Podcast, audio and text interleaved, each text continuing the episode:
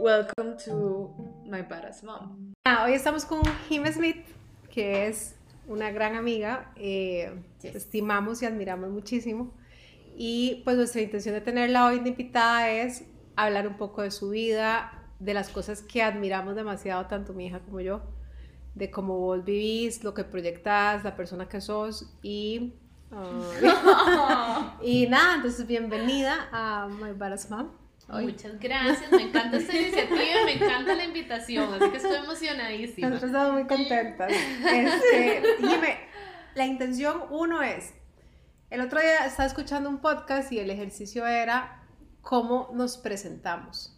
Entonces la gente normalmente empieza su presentación con soy mamá, soy publicista. Entonces, Sí. vos, ¿cómo te presentas?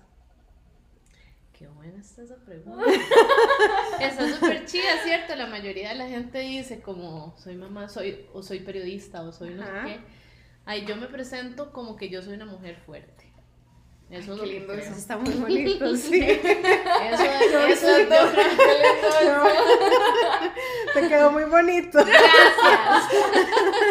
No, sí, yo creo, de hecho que el otro día estaba hablando con las, con mis, con unas chicas de una clase presencial que doy de Animal Flow y estábamos hablando de todo eso y me dijeron, o sea, como contándoles ahí mi historia, qué cosas ha pasado y cómo fue que llegó Animal Flow a mi vida y toda la cosa.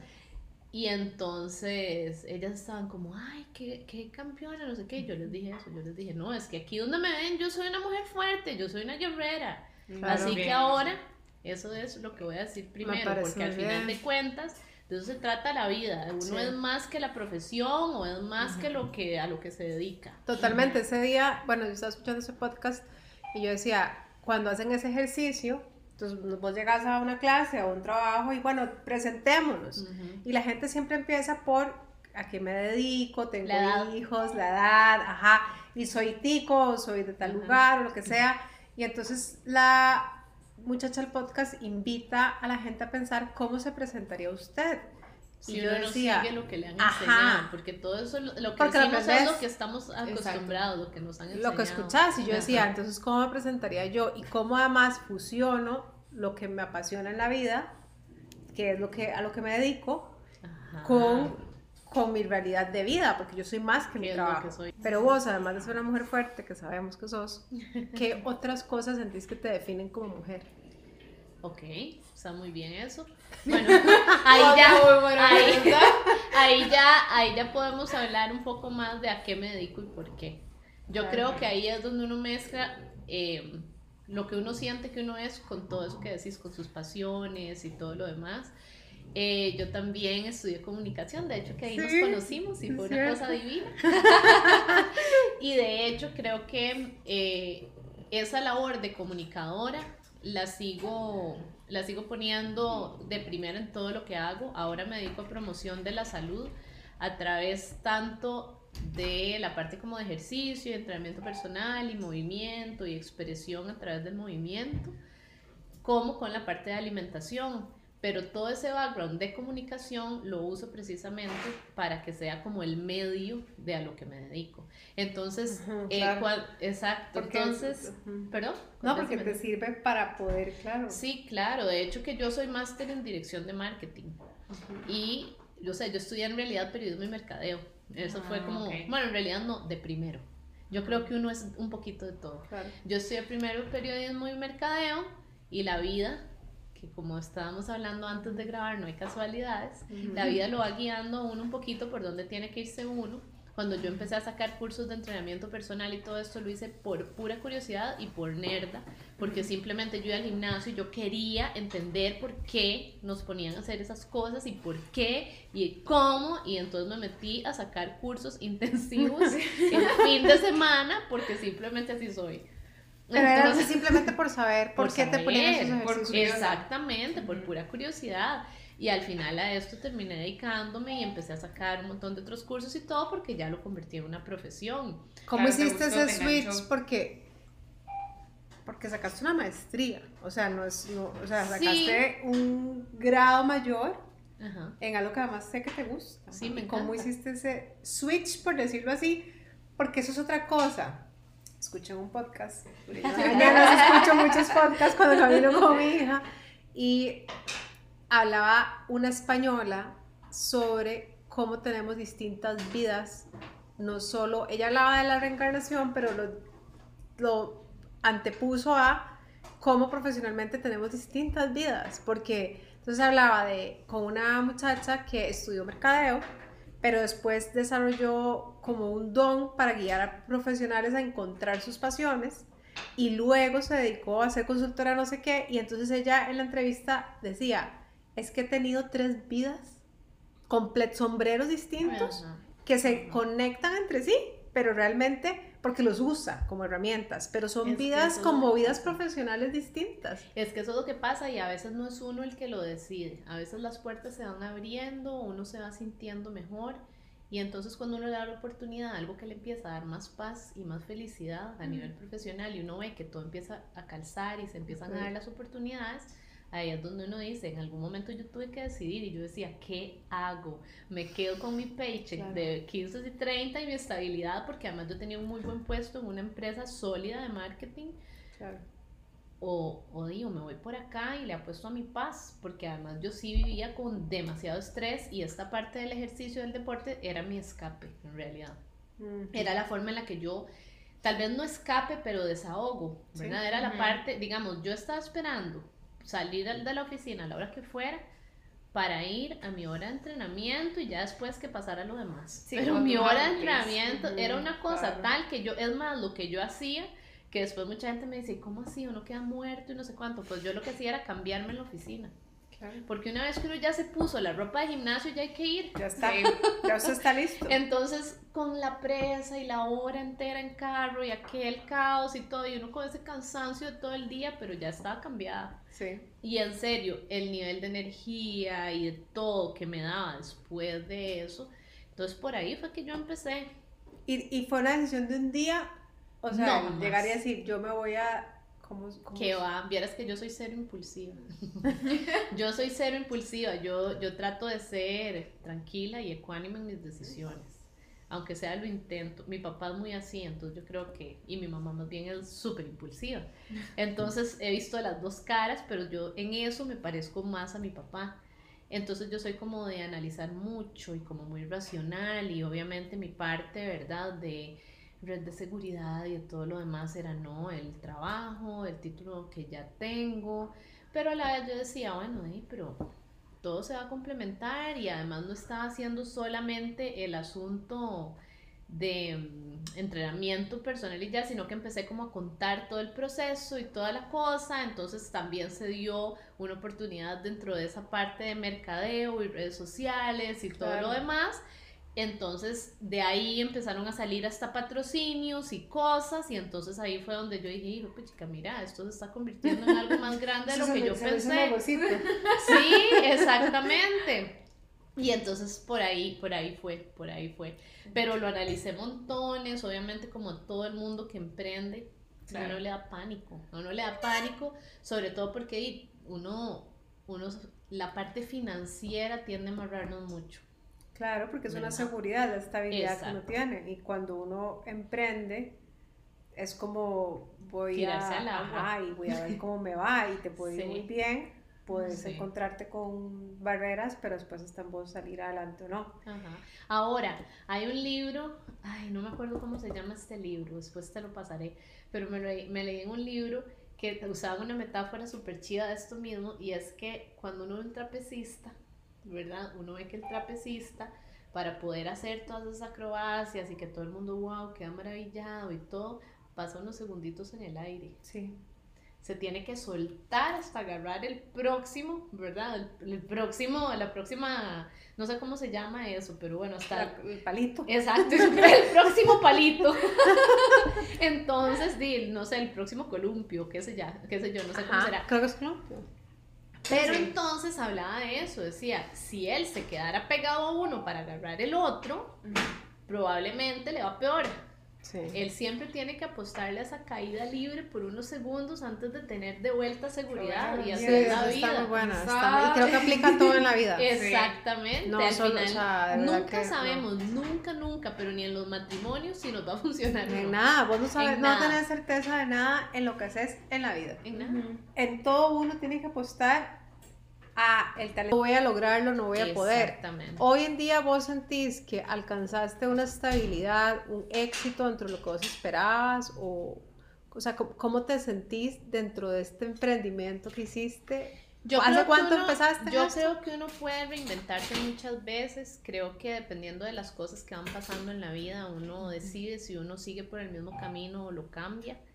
Yo empecé en el 2014, eh, tuve un negocio con una socia y después por diferentes cosas que me pasaron el año pasado y todo lo demás, yo decidí salirme por completo de eso y empezar de cero desde mi nueva realidad.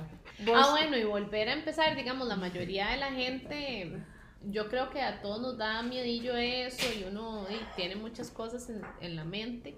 La verdad, yo eh, el año pasado y me tocó reinventarme desde hasta quién era, hasta qué sentía, hasta qué soñaba. Y la verdad yo dije, no, yo la verdad no puedo seguir promoviendo salud desde la perspectiva que lo hacía antes. No siento ni siquiera que ese sea ya mi llamado.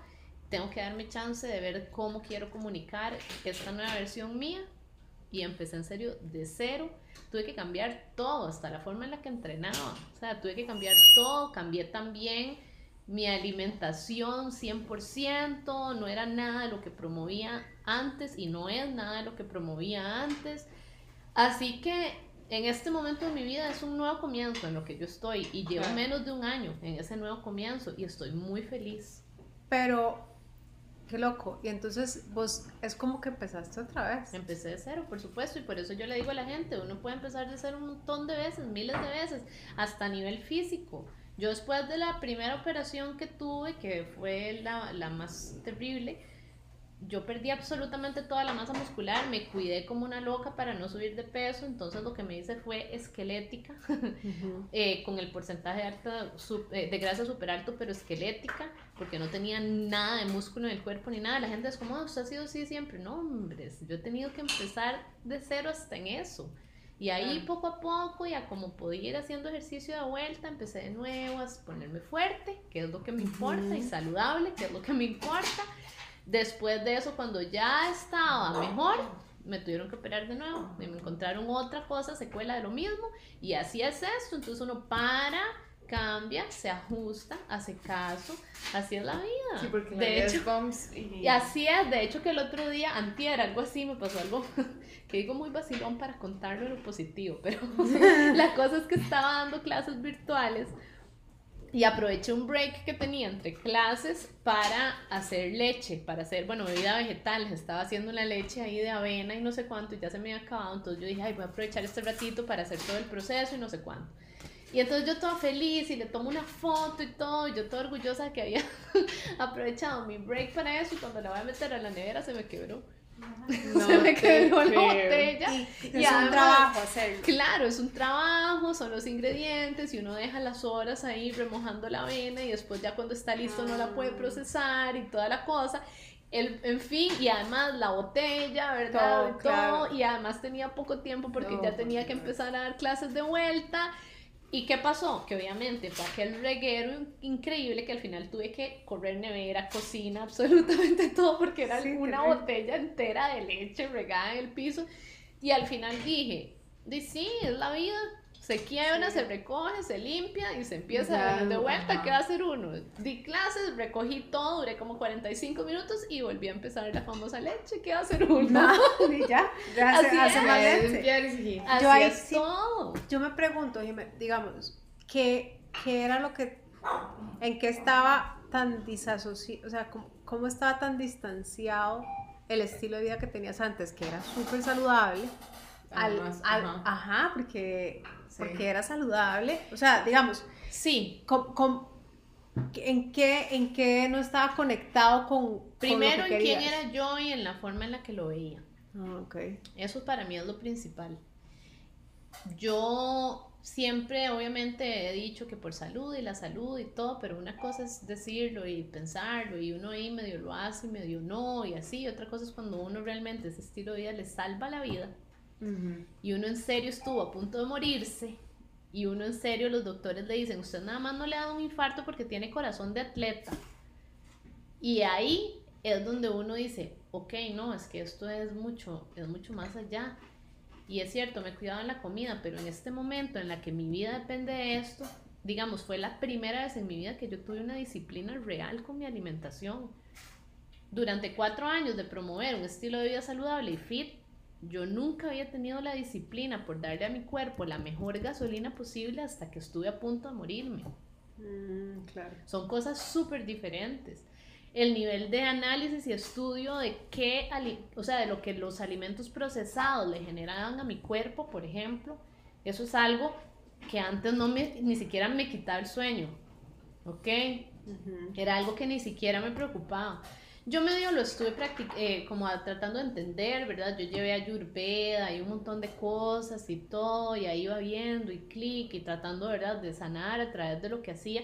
Y por supuesto que ese estilo de vida que he llevado siempre, que quiero rescatar que sí era lo más sano que hasta el momento yo conocía. De acuerdo a tus posibilidades, esa era es la lo diferencia. mejor que podías hacer. Y esa es la diferencia.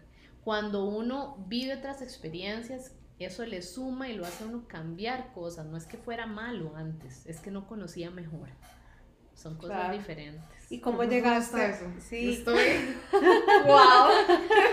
Además de eso, mi experiencia individual es algo que no puede escribir nadie más. Claro, muy tuyo. Es algo demasiado personal mío que llevó un montón de cosas a o sea, un montón de cosas atrás, no es solamente como que, ay, sí, me enfermé, me, me operaron, me curé. O sea, no, es que además el tipo de operación que tuve, que fue una histerectomía total de emergencia a una edad fértil, sin estar casada y sin hijos, en un momento en el que yo simplemente pensaba, o sea, eso es algo que yo sigo trabajando hasta el día de hoy. Claro, claro.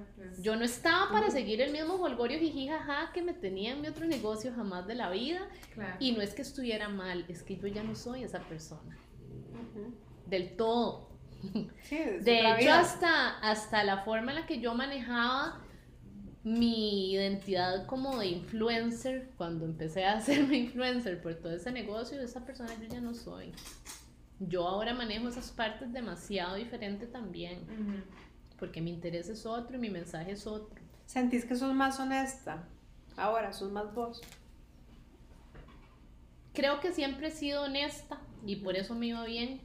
Esa es la verdad, siempre he sido honesta, siempre he tratado de ser lo más yo posible en lo que hacía. Antes no era necesario eh, que me encargara yo de tanto, era más abierto, no era yo sola. Y como digo, era otra perspectiva de mundo lo que yo tenía. Ahora, más que más honesta, tengo más experiencia. Tengo más experiencia, tengo como una mayor como respeto, agradecimiento y humildad ante la vida. Claro, porque es que creo que esa para mí es la diferencia. Tener como esa situación literalmente vida o muerte, te hace ver la vida de otra forma, porque es como que me falta tal vez, que de, cuando pasa todo esto que sucede, además creo que, aunque venías en un control, ¿verdad? venís, en un control médico y todo, cuando sucede que, me hay que operarte y es, y además te pones como mal de salud y es algo que hay que hacer ya, y te dicen, tenemos que hacer este procedimiento, ¿qué, ¿qué es lo primero que pensás? Vieras que, digamos, fue muy loco porque cuando vimos que yo me estaba poniendo realmente mal, yo llevaba cuatro años ya de, de diferentes tratamientos, de control hormonal, de un montón de cosas. Cuando vimos que me empecé a poner mal en enero del 2019 y la doctora me dijo, vea, usted ya 13 tratamientos, ya ninguno le ha respondido el cuerpo, siempre habíamos estado midiendo con hemoglobinas y con todo y estaba bien, ya en este momento que su cuerpo no está bien, es porque ya se va a poner muy mal. Porque esto es algo importante y a mí me gusta mucho decírselo a todos mis clientes y a la gente con la que comparto. Los chequeos médicos no significan que la salud está volando, ¿ok? El cuerpo aguanta hasta que ya no aguanta. Puedes pausar para sacar a las perras. Bueno, entonces estábamos que te dijo 20 días ah, antes. Sí, pero no fue que ella me lo planeó 20 días antes, ok, eso sí lo quiero aclarar porque si hay alguien que fue responsable y humana y buena gente conmigo en esto fue mi doctora.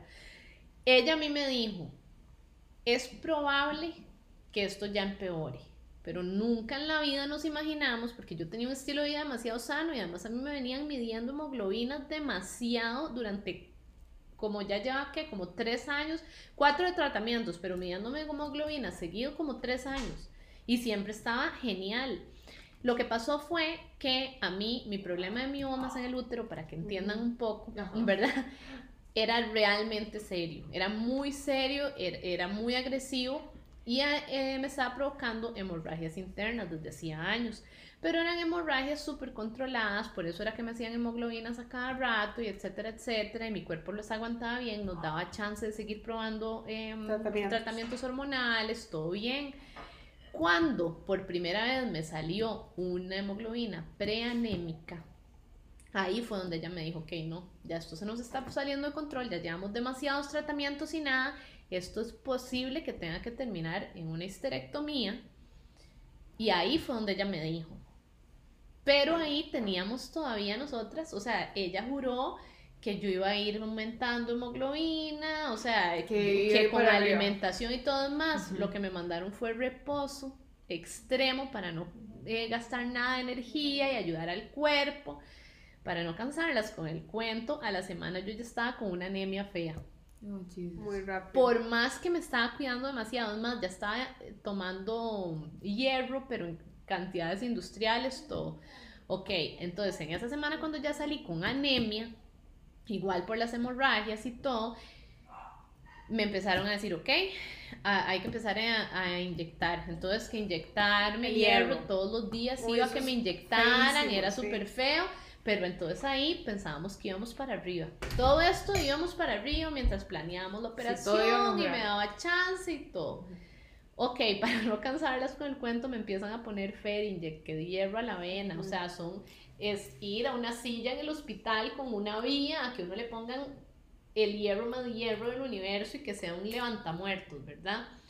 Bueno, pues la cosa es que me ponen Ferinject, ¿verdad?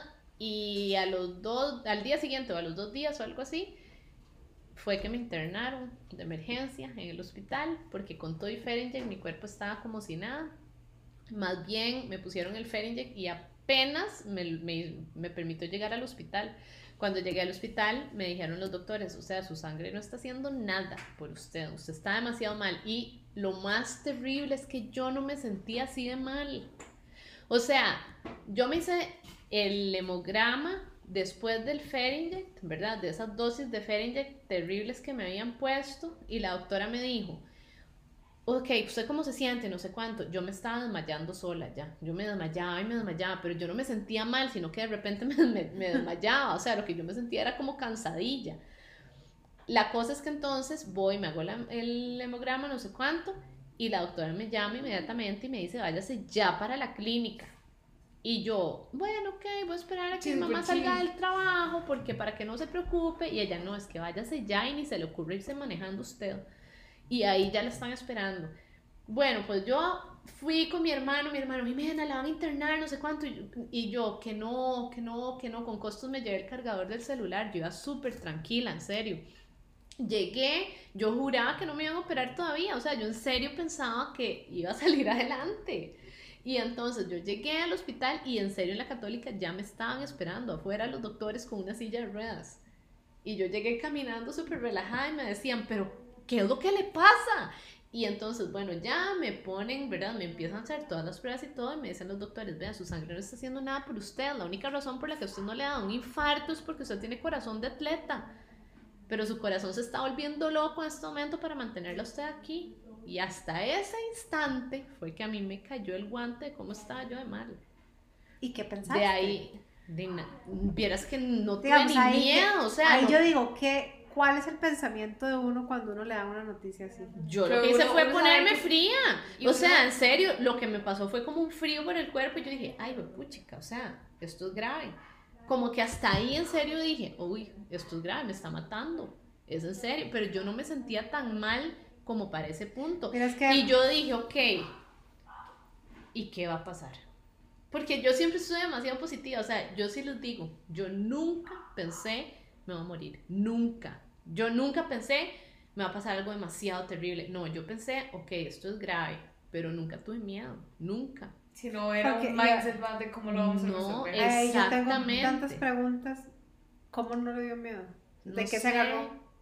Bueno, de Dios, yo creo Ok. que yo tengo, primero tengo demasiada fe y yo en ningún momento en serio sentí miedo, es que no De les puedo morirse ni de nada. Usted No, dijo. vieras que a mí no me da miedo morirme. Ok. A mí me da miedo que se Ya, me muera mi eso- gente, que, la gente que yo quiero. Pero es por el dolor que eso siente uno. Claro, Exacto. Uno es- además es A mí lo que me da miedo es que se me mueran mis, mis Claro. seres. O digamos, ¿qué es lo que me da lo- la sensación fea de morirme? Hacer sufrir a la gente que amo. Sí, porque Claro. al final Pero la muerte... pero la muerte en sí No. no, me da miedo, y todos tenemos que morir. Es que yo pienso que, yo lo que pienso es como que, que yo no, no he sentido, creo, creo que nunca he tenido la experiencia de tener algo que yo diga grave Ajá. que me haga decir estoy en una situación de vida o muerte. Sí, creo que, sí, sí. o no he tenido la madurez de verlo tampoco.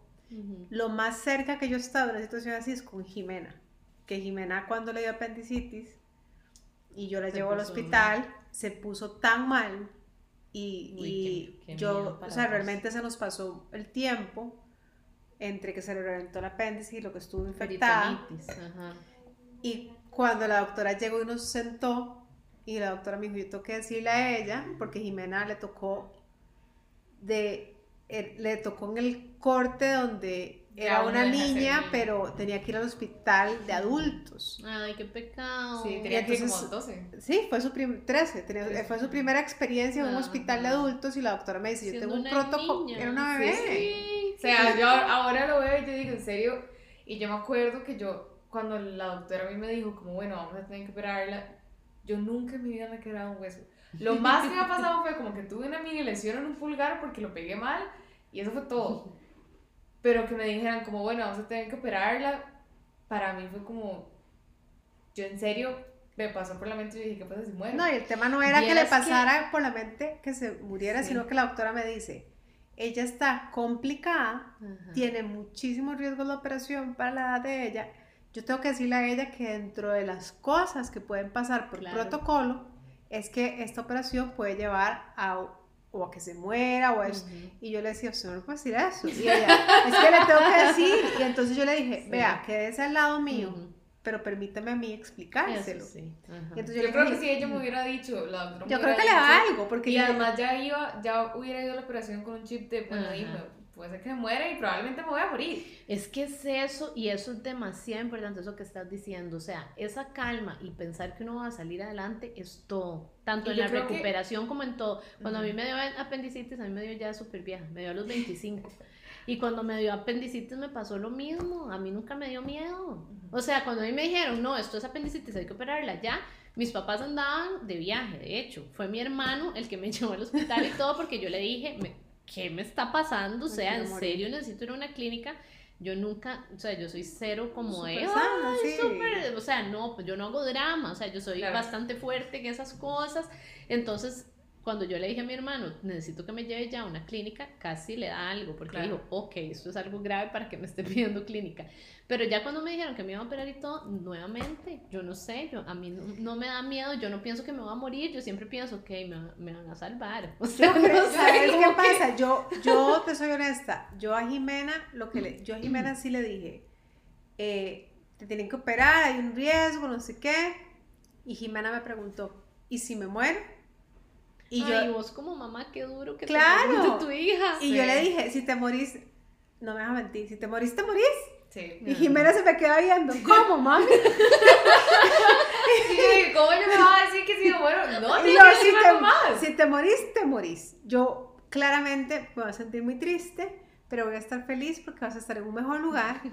¿Qué ¿Qué cosa más? ¿Cómo si le dije así? Rajado, ¿Qué cosa más cool? Ahora yo digo, qué pedazo de mujer Sí. para decirle a su hija, Sí. muere, se muere. y Porque eso no fue. estaba así de tranquila por no, dentro. no, yo sé que Jamás. Pero imagínate yo que yo lo que- que, lo que sentía Duro, yo que claro. tenía que decirle era Qué pecado. que lo más cool que puede haber en el mundo, yo creo en Dios y mi hija Mm. cree en Dios, entonces yo le decía, si te morís, vas a llegar a un lugar demasiado cool que quisiéramos todos poder ver y poder decir, ahí Sí, sí. estamos en la presencia de Dios.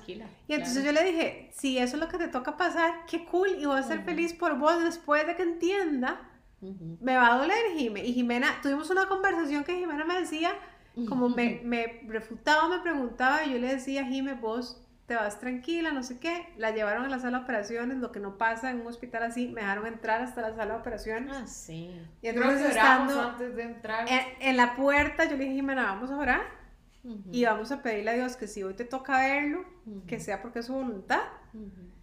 Claro, yo se lo juro que ella no me deja mentir, yo era esto es lo más chill del mundo, Pues, ella- usted creo va a que- estar demasiado tranquila, yo me voy a tomar un café, no sé qué, na, na, na, na, na. y entonces ella como, ajá, ajá, y con los ojos llenos de lágrimas, y yo, mi amor, no pasa nada. Sí. Cuando ella entró, yo vi que la durmieron y empezaron a sacarle a ella, porque me dejaron en la puerta con el vidrio para ver cuándo empezó el procedimiento, porque Ah. como era tan chiquita, Ajá. los doctores tenían demasiada empatía. Y Claro. entonces, No, pero, o sea, cuando yo, yo... ya vi eso, yo dije, yo no puedo quedarme aquí porque me va a dar un soponcio. Y entonces yo ya me fui, yo vine a mi casa, lloré con Mía toda la tarde porque decíamos, no, no sabemos qué va a ¿Qué pasar. obviamente. Estuvo como 15 días en el hospital, pero mi punto a esto es, mi cercanía con una experiencia así ha sido a través de mi hija Ujú. y a mí se me pasó al frente todo. Su Ajá. vida, su esposo, su futuro, sus hijos, sus Ah, nietos Claro. y toda su Pero vida. yo creo que eso le pasó a mi mamá. Mi mamá sufrió esto. Yo creo que en ese momento, digamos, en ese momento de incertidumbre, yo creo que ella lo sufrió más que yo. Mi papá, tras de todo, andaba de viaje. Mi papá llegó en el momento que me iban ya a meter a la operación. Lo que pasa es que a mí, cuando me internaron, yo en serio estaba demasiado mal. Yo estuve tres días con transfusiones de sangre solo para que me pudieran operar. Y transfusiones de sangre y bombazos de vitaminas y de cuánta cosa ustedes se imaginen para levantarme rápido. Y cuando me nivelaron, me metieron al quirófano y tras de todo eso eh, fue complicadísima mi operación. Jimé, hay algo que vos me fue- dijiste una vez y es que, y, y lo rescato porque creo que es información valiosa para el las mujeres, y es que como mujeres estamos acostumbradas a sangrar mes a mes. Totalmente. Pero vos me dijiste algo que a mí se me quedó marcado y es, como vemos sangre, creemos No que es normal y es como, ah, sangré Sí. porque tenés una menstruación, pero hay algo que no es normal. ¿no? Y de hecho yo, digamos, ya cuando yo estaba así de mal, por eso les digo yo que yo no me sentía tan mal, digamos, el nivel de hemorragia que yo tenía antes de que a mí me internaran, cuando ya me estaban poniendo Fering y todo eso, era algo pavoroso. Era algo pavoroso, realmente. Y aún así yo no estaba asustada. Es que es Es que es impresionante. muy loco eso. es y creo que es que las mujeres tenemos un chip Ajá. que nos hace como, no pasa nada, sí, totalmente. estoy bien. Y eso lo, Totalmente. lo, lo hacemos en toda la vida. En todo. O sea, no es físico, no es salud, es que vos estás comiendo literalmente mierda por una situación de lo que sea y te preguntan, ¿cómo estás? Súper aquí. Ujú. O sea, O uno le pasa algo, uno se corta, no, que sea. no, pero no es nada. No, no, esto no es, esto no es de hospital, esto no es nada, no, estoy súper bien. Y después uno como, mira, ya no te puedo coser, ya llevas tres días con eso abierto y uno, ay, qué tirada, qué lata, es que es qué lata. pero es que es así. Y uno creo que tiene que poder Sí. en, en eso Sí. ser fuerte y empoderarse. Total. y dar el valor de lo que de que mis emociones, lo que me pasa. Es importantísimo. Claro, y Ahora, lo ve. Yo sí voy a decir algo en esto y es que, por lo mismo, que yo no tenía miedo, pero en todo momento tuve control médico. Eso sí hay que rescatarlo. Yo en todo momento, cada cosa que me pasaba, igual cuando me empecé a desmayar y todo, o sea, los doctores en todo momento sabían. Es que imagínate que se empieza a desmayar uno por No, la no, vida. no, y, no, uno- y me Y, a- y no solo me... y no- reunión y me desmayé. no, y es que no solamente así como decís vos, Jiménez, sino que yo estaba en reposo total. O sea, yo me estaba desmayando en reposo. No, no, Yo estaba- El cuerpo estaba- estaba, en serio luchando. Estaba luchando, o sea, yo estaba en la cama, en serio, en reposo total, y estaba hablando con quien sea, de repente yo nada más decía, uy, me desmayé, acabo de volver. o sea, era una cosa horrible. Dígame, decime una cosa, ¿cómo llegas al tipo de alimentación que tenés hoy que, eh, que yo creo que es retador? Eso sí. Yo, digamos, suave, ahí paréntesis. Yo he sido, este, vegetariana y definitivamente ha sido duro para mí adaptarme a eso y Jimmy ya lleva rato siendo vegana, ¿verdad? Vegana. No, ella es planta Es lo mismo, pero más estricto. Yo sí quiero, no, yo sí quiero aclarar eso. Sí, es que yo, yo sí quiero aclarar eso porque la gente tiene un concepto como equivocado de que es ser plant-based. La gente cree que ser plant-based uno sigue consumiendo productos de origen animal. De hecho, ahora hay como algunas escuelas muy poco puristas que dicen que es un 80-20. Pero un 80-20 y es frutas, pinto, cereal y huevo. O sea, un 80-20 sí. es casi que la alimentación normal que al menos yo tuve toda mi vida. O sea, y yo lo respeto, obviamente. Son escuelas menos puristas, pero ahora que me lo preguntaste, sí te voy a explicar, digamos, mi escuela y mi rama. ¿Por qué sí es importante hacer la diferencia de plant-based y no vegan? Porque uno vegan puede, o sea, una persona vegana puede ser cero saludable, ¿ok? Entonces eso es lo que, lo que sí quiero aclarar. Plant-based es en función propiamente de la salud. ¿Cómo llegué yo a esto? Como les había contado ahora, cuando yo empecé con todos estos tratamientos hormonales y a ver cómo hacía con mis famosos miomas y todo, yo igual ya llevaba un estilo de vida muy saludable, super fit, toda la cosa. Siempre lo he llevado con balance, inclusive ahora. No es como que yo ahora solo como cosas mega integrales y así, no. O sea, yo obviamente tengo balance, vamos a comer pizza y soy feliz. Pero, pero sí quiero, digamos, ¿qué pasa? Yo seguí investigando, seguí analizando. Para hacer un resumen rapidísimo de mi 2019, ok, me internan tres días horrorosos de transfusiones de sangre. La, la operación súper, súper complicada. El sistema nervioso central me quedó demasiado alterado postoperación, no por la histerectomía en sí, sino por todo el proceso anterior y por todo lo que se complicó y por todo lo que iba. O sea, fue una cosa muy dura. Logro ya empezar a salir adelante de todo esto.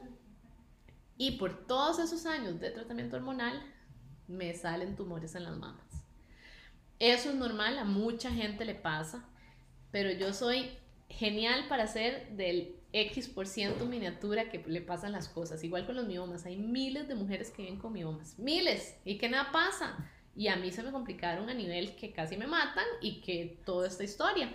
Lo mismo con los famosos tumorcitos. Me los descubrí con el autoexamen, que eso también quiero decirlo, porque el autoexamen, chicas, es demasiado importante. Entonces, en serio, en serio, en serio, háganselo. Yo me descubrí eso con el autoexamen, todo muy bien. Al principio, entre tanto cambio hormonal después de la histerectomía y todo, había que chance porque podía ser simplemente, verdad, otras cosas. Ok, ya le damos un chance, empezamos igual, siempre cosas médicas, siempre cuidados. Me hacen los ultrasonidos, en los ultrasonidos ya me dicen, ah, no, esos tamaños ya no son normales, de esos tumorcitos. Eh, no sabemos si son buenos y malos, o malos se ven súper bien, pero mejor un especialista, ¿ok? Voy al especialista, hacemos las biopsias, pues resultan malos. Un tipo de tumor que igual es como el 1% de los casos, entonces, bueno, todo el asunto de la segunda operación, todo esto, digamos, la primera en febrero, y esta segunda operación, que igual rapidísimo y planearla Sí. y todo, obviamente no fue ni parecida a la otra. O sea, fue un viaje, ¿verdad? Es delicado comparado con la anterior, pero sí fue todo un proceso de reconstrucción en el que yo ni siquiera pude escoger, porque la gente jura que uno entonces tiene el chance, como si fuera una operación estética, de escoger implantes. No, yo no tenía idea cómo iba a quedar, o sea, es una reconstrucción coplástica. Entonces, tras de todo, estuve vendada y tapada un mes. El primer mes post operación yo no tenía idea cómo había quedado. Yo no Claro. pude ni siquiera verme, ¿verdad? Sí, sí. Son cosas bastante diferentes. De hecho, tengo muchas amigas que tienen implantes y todos me decían, ¿cómo que no se ha visto? ¿Cómo que no sé qué? Pero es que es otro tipo de realidad, ¿verdad? La que a uno le pasa. ¿Qué es lo que pasa? Que con ese resumen de todas las cosas que me tocaron, claro, ya cuando a mí me dijeron que me tenían que hacer esta segunda operación y todo, yo lo que hice fue tomarlo como, gracias a Dios fue ahora, gracias a Dios lo vimos ahora en diciembre, todas mis cosas de salud quedan en el 2019, con esto cierro. Así lo vi, porque hay que verle el lado positivo Claro. a todo, y por eso yo les digo, la actitud es todo. Yo dije, con esto cierra y con esto cierra y punto. Pero ¿qué es lo que pasa? Que entre todas esas recuperaciones yo leía y leía y leía sobre qué puede hacer uno por la salud y cómo está relacionada la alimentación con, con las enfermedades crónicas y qué es lo mejor que puedo hacer por mi cuerpo y etcétera, etcétera, etcétera. Y entonces, gracias a eso, llegué a T. Colin Campbell y todos esos médicos que están especializados en la relación de la alimentación y propiamente el consumo de productos de origen animal con el desarrollo eh, de enfermedades crónicas en el organismo. Entonces empecé a leer un montón de eso, todos los libros del mundo, desde The China Study hasta todos, y yo dije, de ahí, ¿no? ¿Qué más pruebas necesito? ¿Qué esta ciencia? Me metí nuevamente, ya a ustedes les empecé con esto la historia, yo soy súper nerda. Sí. Me metí a la- al curso de T. Colin Campbell con la Universidad de Cornell a sacar eh, la certificación de alimentación plant-based para entenderla bien y saber de qué se trataba. En el medio, mientras me recuperaba y todo, hice varios, varios cursos también de coaching de alimentación vegana y así, solo para entenderla. Y gracias a eso pude entender la enorme diferencia que hay entre ser vegano y ser plant-based. Entonces, yo nunca en mi vida pensé en comer así. Yo pensaba que la gente vegana estaba, o sea, yo decía, Muerta. Yo decía, no, vieras que, vieras que yo lo que decía era, yo los entiendo su preocupación ética, pero como uno por voluntad propia se Va se- y se va a alejar de tantas delicias, o sea, es que qué duro, y el queso, y esto y lo otro, o sea, para mí era inconcebible, y eso yo sí lo digo, para mí era inconcebible. Pero ¿por qué para mí fue fácil hacer este cambio? Porque mi trauma de 2019 fue tal Claro. Que para mí no fue nada difícil. Fue Como dije, es lo que hay que hacer. O sea, para mí fue la decisión inteligente. otra cosa más Era la que tenía haciendo que por mi salud. Exactamente. Entonces, honestamente, además lo hice y yo dije, ok, lo voy a hacer tajante. En serio, una vez que lo decido, empieza el año, empiezo yo. Porque si no, no voy a poder. pero yo dije, pero di, voy a estar tranquila. O sea, si en algún momento me hago para atrás un día o si en algún momento como queso o lo que sea, y tampoco me voy a castigar. Esto yo lo estoy haciendo preventivo y por ayudarme y porque ya me leí todo y ya tengo la ciencia, pero en paz. Si no, va Solo. tan Exacto, o sea, no me, yo, yo dije, lo voy a intentar, pero no me voy a volver loca y no me voy a castigar, que es lo que uno hace siempre igual en este mundo de fitness y de todo esto y del Castigarse, ejercicio. y de- Castigarse. Vas a tener un Entonces, balance, tener un balance. entonces yo dije, no, o sea, yo voy a, voy a ir a como hago todo, tranquilidad y si flaqueo, flaqueé. Pero vieras que una vez que empecé, Se dio fluido. simplemente fue fluido todo Entonces, y ya. la comida se basa en todo lo que sea natural, nada procesado y nada de origen animal. Ok. O sea que son plantas. Es nada de origen animal, Ajá. todo lo menos procesado posible, lo más puro posible. Eh, digamos, la, la raíz de la alimentación plant-based es, bueno, sí, evitamos toda la parte de animal, todo lo inflamatorio y todo lo químico, ¿ok? Ok. O sea, como dairy y ese Entonces, entonces por eso es que, y además, ya si uno lo quiere hacer todavía más estricto, que es Whole Food Plant Based, esa, ahí ya esa rama, que es la más, más purista y estricta de todas, es ya hasta sin aceites y azúcar. Wow. Entonces Y ya es otro nivel, es Al mucho día de más hoy, duro. digamos, pues, que yo sí sé que lo haces como el pie de la letra, ¿cómo te sentís? Uno, yo lo primero que pensé desde que me lo dijiste y te lo dije fue, son un montón de carbs.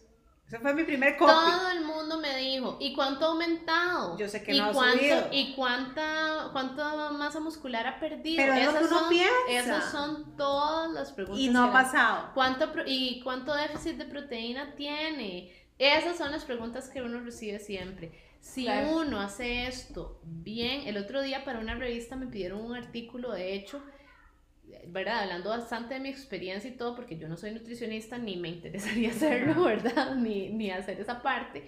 Me pidieron un artículo en el que hablara de esto, de la alimentación y todo, y me dijeron, ok, el tema es salud, deporte y alimentación vegana, porque la gente cree que esas tres cosas no pueden ir juntas, ¿verdad? Ahora, es lo mismo, o sea, porque la gente a mí me ve como alimentación vegana, pero por eso es que me gusta aclarar y en el artículo aclaré los diferentes tipos de alimentación y hago las comillas vegana, ¿verdad? Porque en serio, Una persona vegana puede simplemente de comprar en el súper todo el pasillo de cosas veganas, aunque sean mega procesadas, aunque estén llenas de azúcar, aunque Claro. sean refinadas, ¿verdad? Pero la idea aquí es ser lo más sano posible. Y entre más sana sea, la esto de, mantenerse saludable con alimentación vegana o basada en plantas, es igual que con cualquier otra. Entre más sana sea esa alimentación, más sano está uno.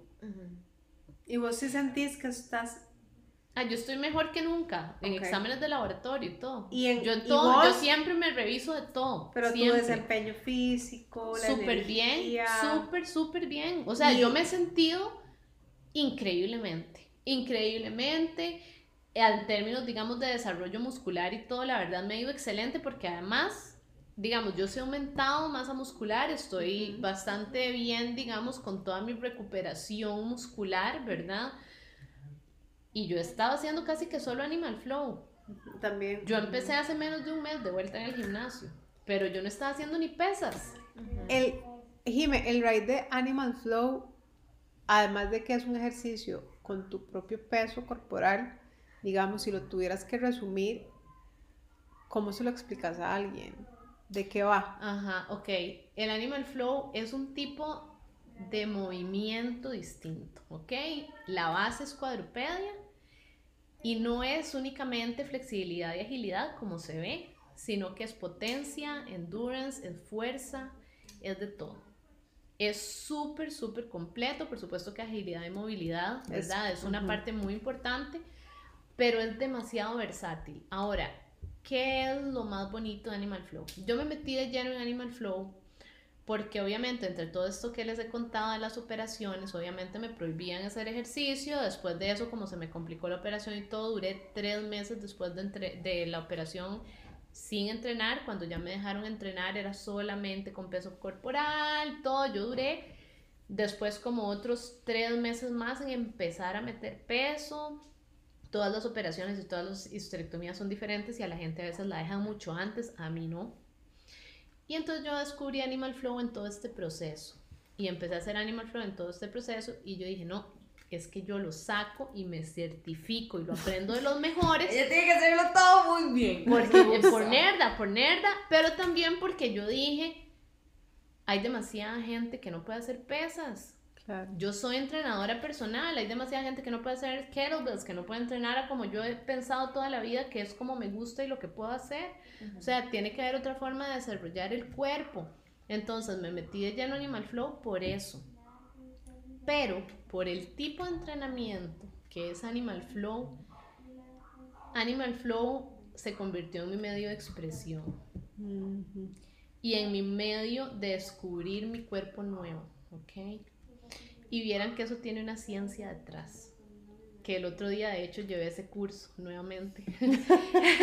el, Otro día, el otro día llevé el curso que explica justamente por qué uno siente a través de Animal Flow esa apropiación tan grande de uno sobre uno mismo. Es porque gracias a la combinación de ejercicios de cuadrupedia con transiciones, switches y todo lo que se usa en Animal Flow, más el contacto del cuerpo con el entorno, ¿verdad? Y ese Sí, control, claro. Se estimula el frontal lobe del cerebro. Ujú.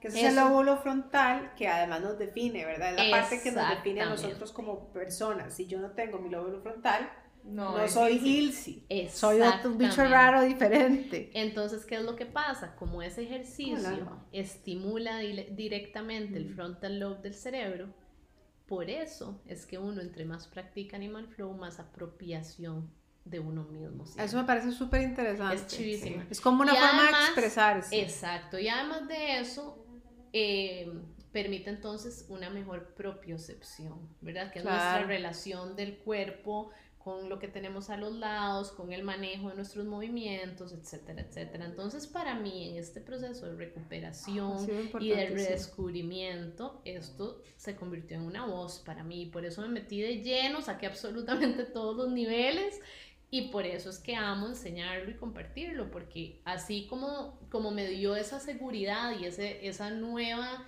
versión mía, yo sé que es para los demás. Jime, y es, son más las mujeres que lo practican con vos que los hombres. Vieras que no, lo que pasa es que la clase presencial que doy, que es en un estudio que se llama Yoga, en este momento van solo chicas. Ok. Pero de hecho que no, de hecho que hasta el creador de Animal Flow es un hombre. Ok. Y de hecho que yo para sacar todos los exámenes y todo lo demás, con el que practiqué desde el nivel 1 es con mi mejor amigo, que además es entrenador y eh, hace millones de ejercicio y es gatísimo desde hace siglos. Y, o sea, él dijo, ¿qué es esto? O sea, es algo impresionante. Y ahí tengo ot- otra, otra pregunta para ir cerrando. Vos, Claro. ¿cómo tu percepción hoy de tu cuerpo que se vio transformado? Porque fue de adentro hacia afuera. O sea, Ujú. realmente es que es, literal, es un proceso Literalmente de adentro hacia afuera, en todo. En En todo, todo, Jime, porque es que te todo. tocó todas las fibras de tu ser. Sí. En ese proceso, hoy, yo sé que sos una mujer súper fit, guapísima, Gracias, todo, todo lo que sos, pero, pero yo creo que le tiene que mover a uno el piso el sentir de uno como mujer, el sentir de uno como Todo. estético y, Todo. o sea, porque además esa operación estética que muchas mujeres dicen, ay, operarse los senos es que es lo mejor que le... pu-". Yo siempre he Ujú. dicho que es de las mejores cosas que le pueden pasar a uno en la vida, pero en tu caso fue por otro contexto. Hoy en Y día... queda diferente, o sea, Claro, yo es estoy llena de cicatrices por todo ¿Cómo, lado. ¿Cómo te sentís eso? ¿Cómo te sentís? Sí, ¿Y qué te decís? Porque además sos una mujer que proyecta demasiada seguridad. gracias. ¿Cómo generas? ¿cómo, es, ajá, ¿cómo lo Vieras haces? que, primero que todo, y esta es otra cosa que yo aprendí en serio por cómo uno los pies, lo empieza a sentir en la piel, digamos, yo lo que estoy con mi cuerpo es demasiado agradecida. O sea, yo le trato, el trato que yo le doy a mi cuerpo hoy, y también por eso es completamente diferente lo que, lo que comparto de salud y de todo, es completamente diferente a antes, porque sí, antes yo era demasiado feliz en estar más fuerte y más fit y esto y lo otro, y sí, salud, pero ahora la palabra es humbled. Yo creo que en español no hay una palabra que exprese realmente lo que humbled significa porque no es humildad propiamente. Es como una mezcla de agradecimiento, humildad, yo no sé, o sea, paz, ¿verdad? Es, es una mezcla muy fuerte lo que esa palabra significa.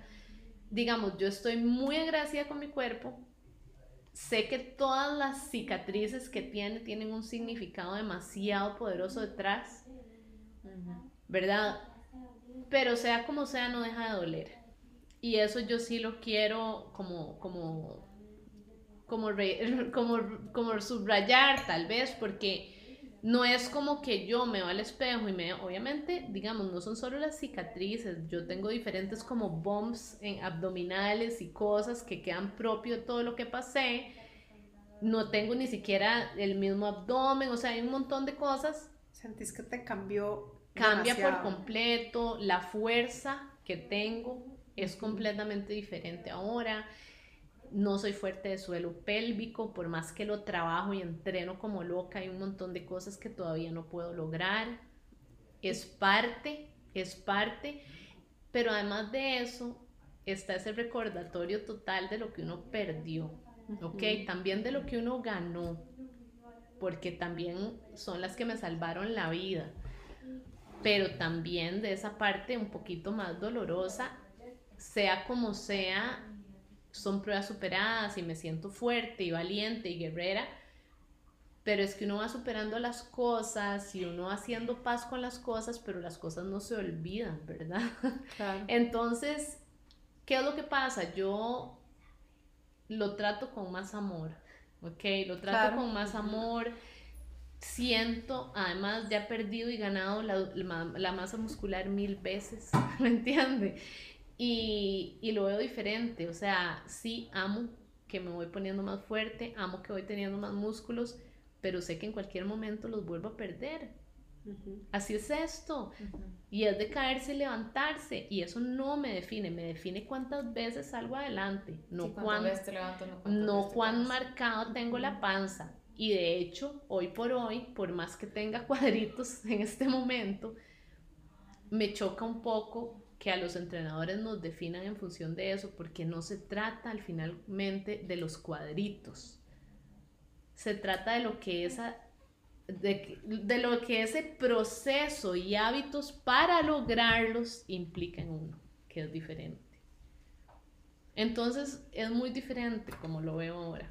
Yo creo que, claro, porque ya no lo ves con los ojos que uno normalmente ve el cuerpo, que es como- Exactamente. con los ojos como de... Más allá del asunto estético, tal vez. Es algo, es algo diferente. O sea, y además que, entonces creo que el- e- ese, como es- esa seguridad y e- ese empoderamiento que se te ve, decir buenas noches, decir buenas noches. Le estoy esperando para darte un beso. Sí, pero decir buenas noches porque Buenas noches. Buenas noches. Igual, Buenas cosa noches, linda. Que al final ese empoderamiento o la seguridad que vos proyectas viene de ese amor propio. Y ese amor propio es, es más que el amor propio, digamos, como, como por cliché, es en serio eso, o sea, es que tenemos que, que entender que el cuerpo hace todo por nosotros, Claro. estamos aquí por él, o sea, yo ahora quiero estar fuerte y sana y en serio estoy feliz cuando voy progresando y poniéndome más tora, Claro. porque sé que estoy más saludable y porque sé que estoy más fuerte y porque sé que puedo alzar a mis sobrinos de vuelta. Pero es por ese asunto de agradecimiento total que tengo con él, porque ahora entiendo mucho más, ¿verdad? Esa, esa relación tan importante que hay. ¿Por qué hay que darle amor? Porque el amor que él nos da es impresionante. O sea, por eso les decía yo, el cuerpo aguanta y aguanta y aguanta y aguanta como una máquina valiente hasta que ya no aguanta más. Entonces, ¿qué podemos hacer nosotros por él? Quererlo de vuelta, porque él nos quiere, solo que uno lo da por sentado. Pero yo creo que ahí es un poco eso, que ese, ese quererlo de vuelta hace que nos veamos con otros ojos, que sean ojos más compasivos, que Es sean eso, ojos- creo que esa es la palabra que Sí, estaba buscando, es una, ese humble que Sí. estábamos tratando de definir, creo que también se mezcla mucho con esa palabra de Total, compasión. porque es que creo, Creo que, que es eso, es. ¿verdad? Al final de cuentas, uno como, y además uno como mujer siente que tiene un... A ver, no uno como mujer, creo que ciertos, ciertos tipos de mujeres sentimos la necesidad de alcanzar cierto estándar que en nuestra cabeza está. Y creo que eso viene... Es aprendido. y es es, que uno aprendido. Dos. trae, ¿no? Sí, pero además no es solo, creo que es cierto tipo, porque yo conozco muchas mujeres que no tienen esa necesidad de decir, tengo que verme de cierta forma, me quiero ver de cierta manera, que viven tranquilas y relajadas y aman su cuerpo como estén, y, no, y, y está bien. Pero hay que ver si lo cuidan. Y esa es la otra cosa. Esa es otra parte. A veces, pero es que a veces esa parte también es delicada. Entonces, ¿por qué es cuidarse? ¿Por qué es darle amor al cuerpo? No es por cómo se ve uno, es para poder vivir la vida. Lo que Realmente. pasa es que hoy tenemos un chip distinto. Es que sí, Sí. digamos, ahora yo lo veo en mi Sí. generación, digamos, y no es un tema de estar saludable, es un tema de cómo te ves. Total, por Y es- a eso ahí voy, es donde sí, llegan los desórdenes alimenticios y- Total. y, el body dysmorphia, porque es como, bueno, di, yo quiero verme de cierta manera, Victoria's Secret modelo, esquelética, dependiendo de la persona, y al tratar de llegar a ese, como dice Mami estándar, es, eh, se pierde de vista lo que es el, el punto de todo este tipo de dietas y Mira, ejercicio. pero, pero es que no, precisamente eso es lo que, lo, o sea, mi punto es precisamente eso y por eso lo que yo trato de compartir con los demás es exactamente eso. Y me da mucha risa esto que estás diciendo, porque justamente ayer o antier puse una publicación explicándole a la gente que un montón de los posts que uno ve de antes y después son pura luz. Claro. Es pura luz y digamos, este Y ángulo y el otro. y- Entonces yo estaba, digamos, puse dos fotos que una es adentro y otra es afuera. Lo único que cambió fue el ángulo y la luz. Entonces puse las dos fotos mías y expliqué un poquito, digamos, de algunos detalles, ¿verdad? Que uno tiene que tener en cuenta para tener más paz con redes sociales y dejar de compararse y toda la cosa, ¿verdad? Y me dio mucha risa porque por inbox demasiada gente lo que me puso fue, tranquila, igual se ve bonita en las dos fotos. Y ahí yo dije, sí, o sea, todo mal, ¿verdad? Nadie entendió nada, nadie entendió O nada. sea, la gente sigue viendo que una de las fotos está mal. ¿Me Es que, pero el punto la gente sigue viendo la parte física. La gente dijo, uy, puso esas dos y en esta no se le marca nada. Tranquila, igual es bien.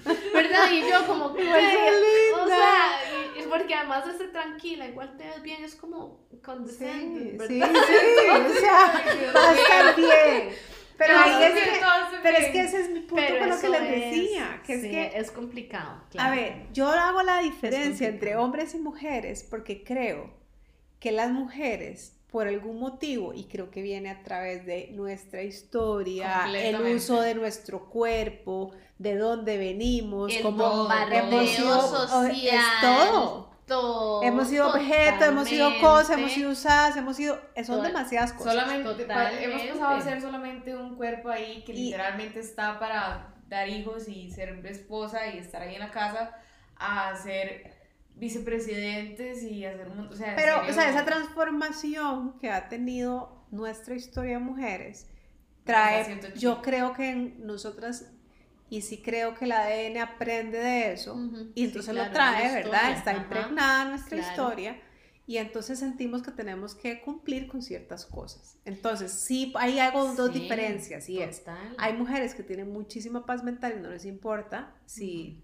cómo se ven o cómo sí se ven, Ujú. hay un tipo de mujer y yo lo tengo claro porque creo que yo he entrado en esa categoría y, y he permitido que mucha información llegue a mi cabeza y tengo hijas mujeres y sé que de alguna forma, a veces lo veo a través de mis hijas y digo, tengo que poner un freno, tengo que ver cómo voy a ecualizar esta información que yo tengo porque yo no quiero que ese ADN mío y esa información que yo tengo pase Las a mis hijas. Claro, por supuesto. ¿Por qué? Porque entonces de pronto vos decís, por ejemplo, cuando yo tuve a él ahora, tuve a él a los 39 años, mi posparto jamás va a ser igual que el posparto que tuve con Jimena a los 20 y pico, o sea, mi cuerpo se ve completamente distinto.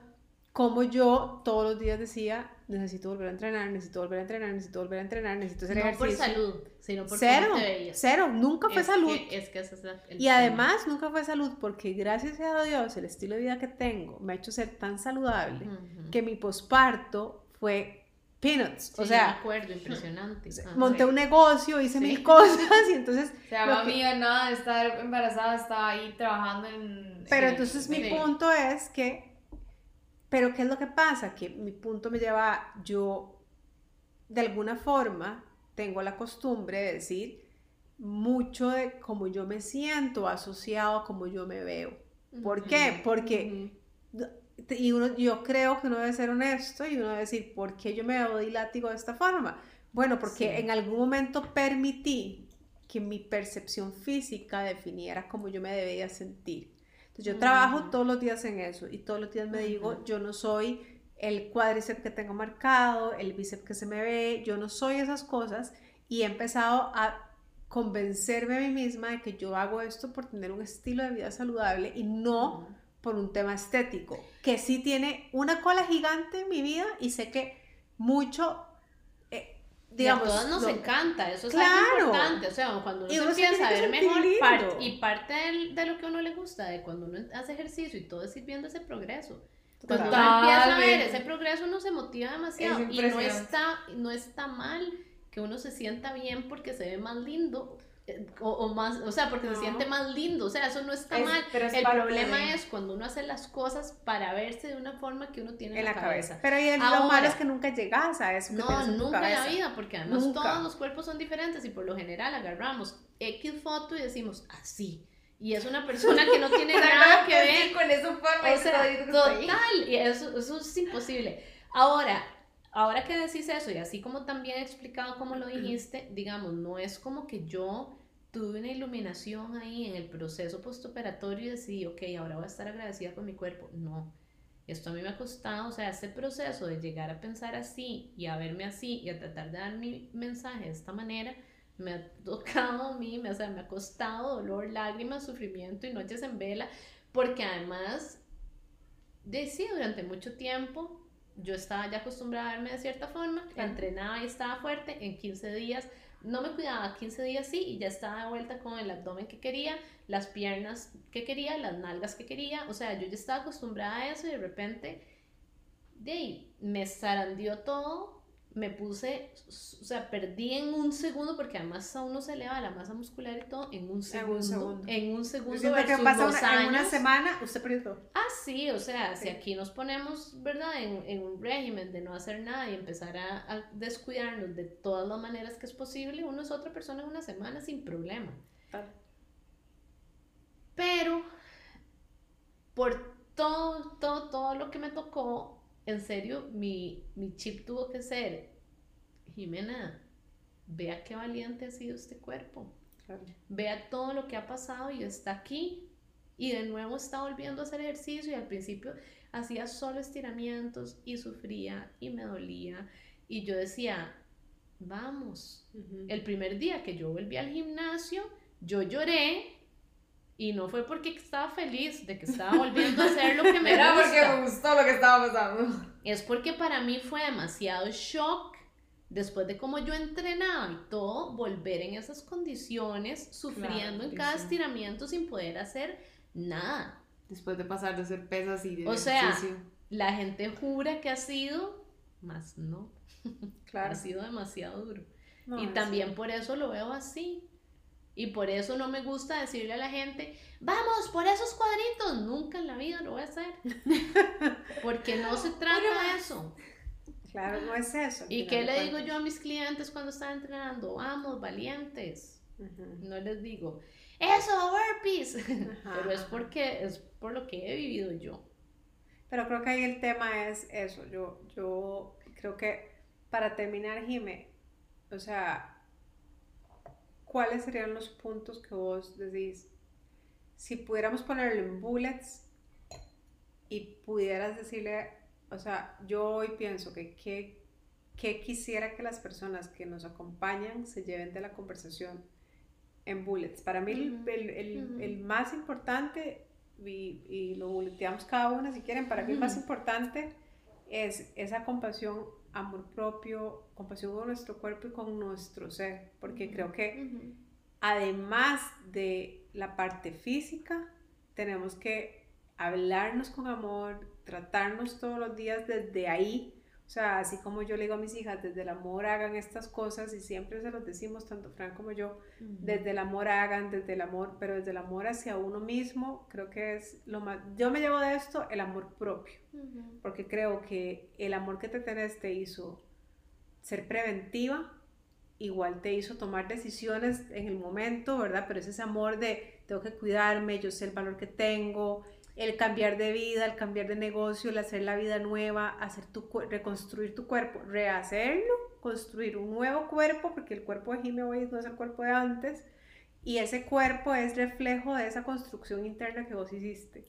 Y todo parte para mí, mi bullet, yo me llevo el amor propio y la compasión. También hay dos cositas que a mí me gustaría agregar y es primero que no es solamente amor propio, sino también amor por la vida. Muchas veces la gente, digamos, para mí, a mí me decían, ¿y cómo hizo? Pero para mí siempre fue "Di, por ganas de vivir.